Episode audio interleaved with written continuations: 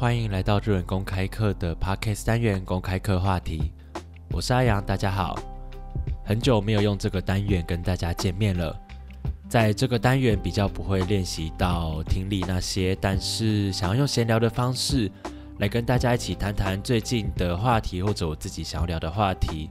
那当然也尽量的会跟日本啊，或是对日文啊、文化这些有一些关联。最近超级冷的，每天都希望可以请特休报睡。这次的话题就要和大家一起来聊聊睡觉这件事情。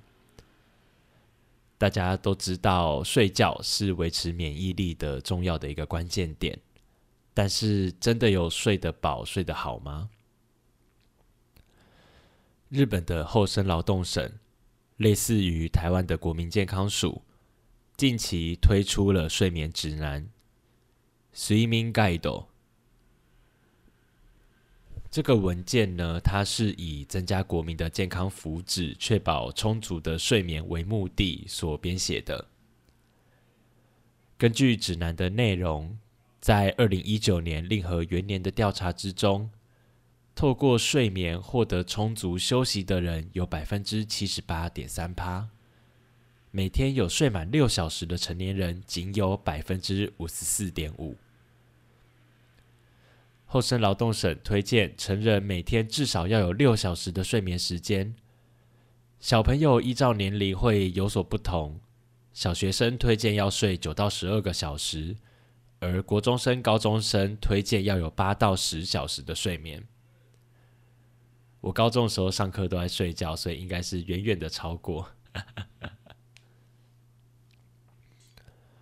对于未成年人的睡眠建议是这样的：建议早上起来后就晒晒太阳，好好的吃早餐，白天好好的运动，避免熬夜的习惯。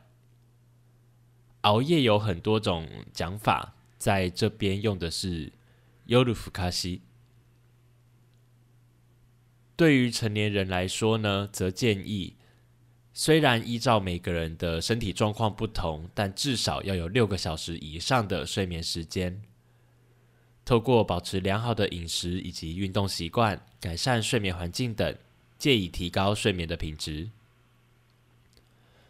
如果有失眠或者是即使有睡却感觉没有休息到的状况的时候啊，要留意，说不定你的身体已经生病了。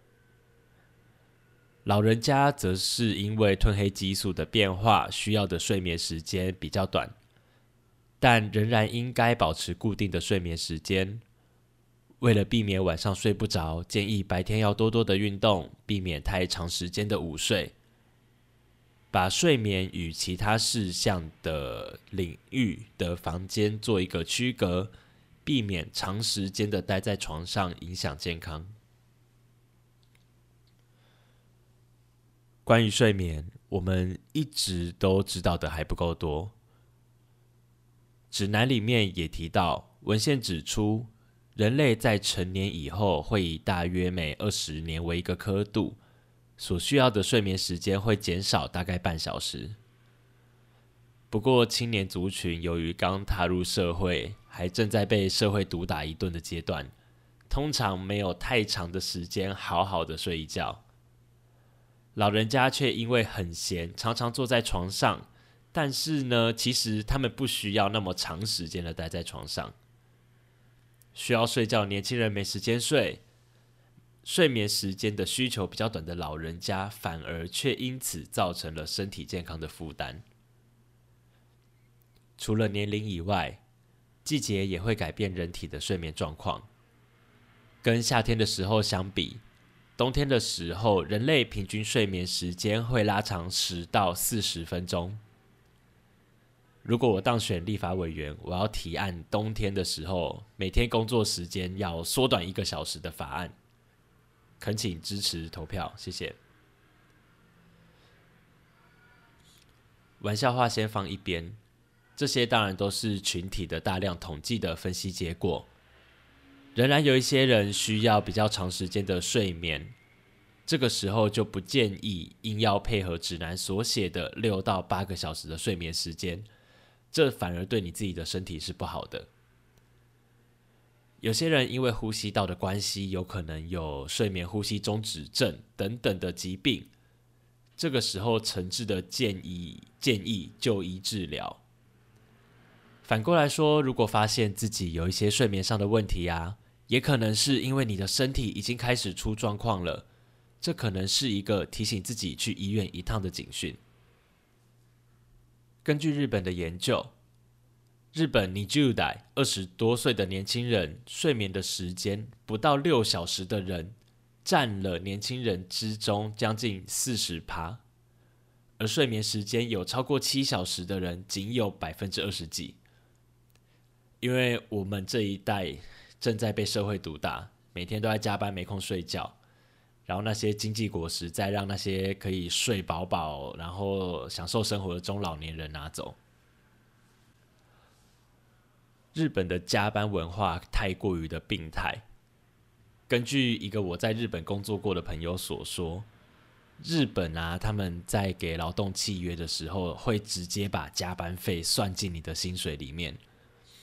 例如说，可能你实际拿二十五万日币好了，他可能就会写说，哎，就是其实本薪可能是二十万日币啊，然后加交通啊、租屋补贴啊等等的到二十二万啊，然后最后剩下那三万是，如果你的加班时数在法定范围内的话，公司是不会再多给你加班费的。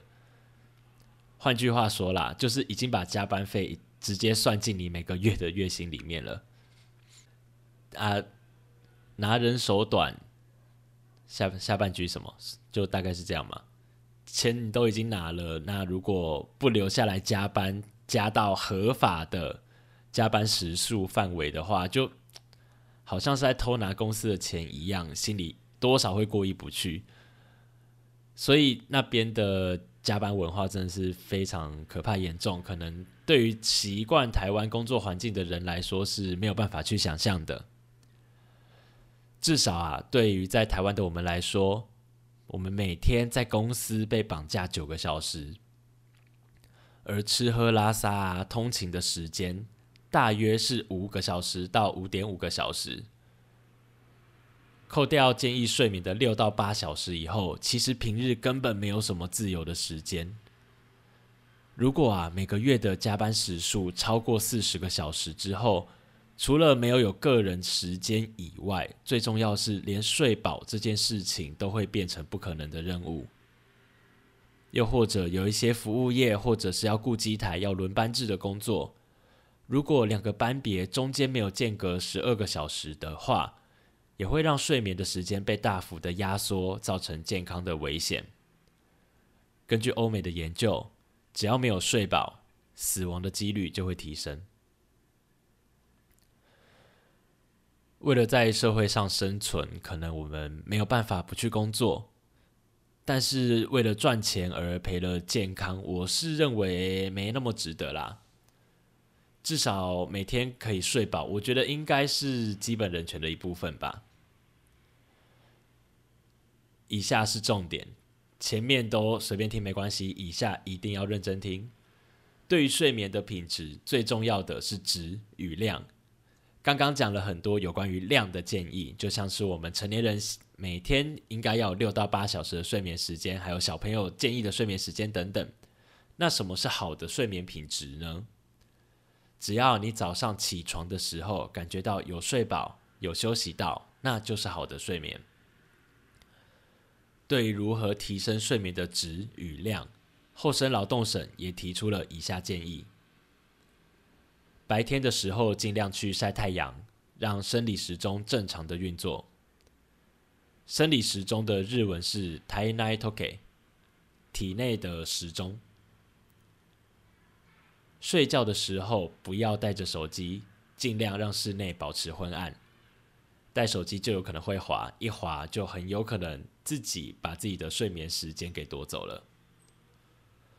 还有让室内的温度保持舒适，冷气啊、暖气啊，我现在真的很需要暖气。那或者是说，也可以在睡前的一到两个小时入浴，让身体变得温暖。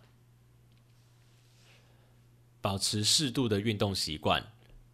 就算没有做一些运动啊，那即使是平常走路的时候稍微快走，让自己的心肺能力有在运动、有在活动，这样也好。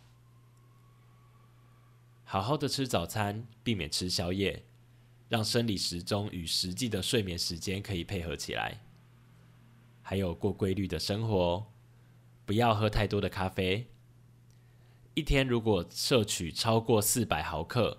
大概是七百沫以上的咖啡的话，就有可能会造成晚上不好入眠。同样的道理，就算你只喝一点点，可能下午或晚上的时候也尽量不要去摄取咖啡因。另外也有提到，抽烟、喝酒都会让睡眠的品质降低。有些有睡眠障碍的人，可能习惯在睡前先喝一杯烈酒。那这个其实对对你会很快速的入睡，但是睡眠的品质会被降低，比较像是那不太像是睡眠，比较像是你被人打了一拳，然后昏倒在床上的感觉，所以你会一直在浅层睡眠里面，其实长期下来还有可能会造成你的身体依赖酒精，没有酒精就睡不好，但是喝了酒以后，你却没有办法。兼顾到睡眠的值，就会形成一个恶性循环。虽然这些都是老生常谈啦，但这份研究报告啊，一方面也代表了日本政府对于国民的健康问题是非常重视的。嗯，就不好的层面来说，就是睡眠不足的问题啊，在日本不是个人的层面而已。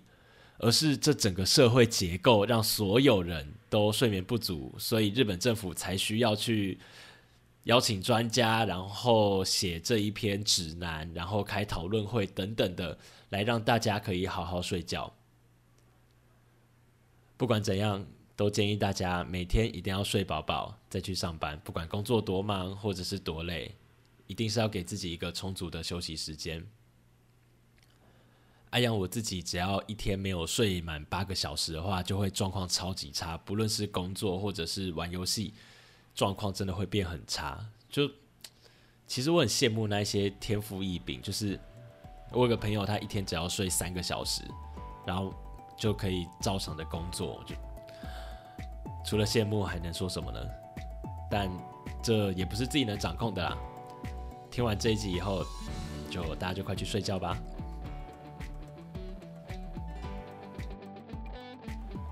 谢谢你听到了最后。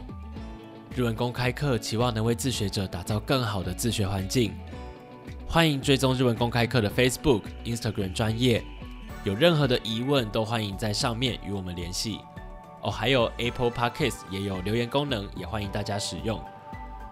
如果你喜欢今天的话题，或者喜欢这集 Podcast 的话，请不吝与我们以及你的好朋友们分享，或者也可以用 Sound 的赞助功能奖励我们。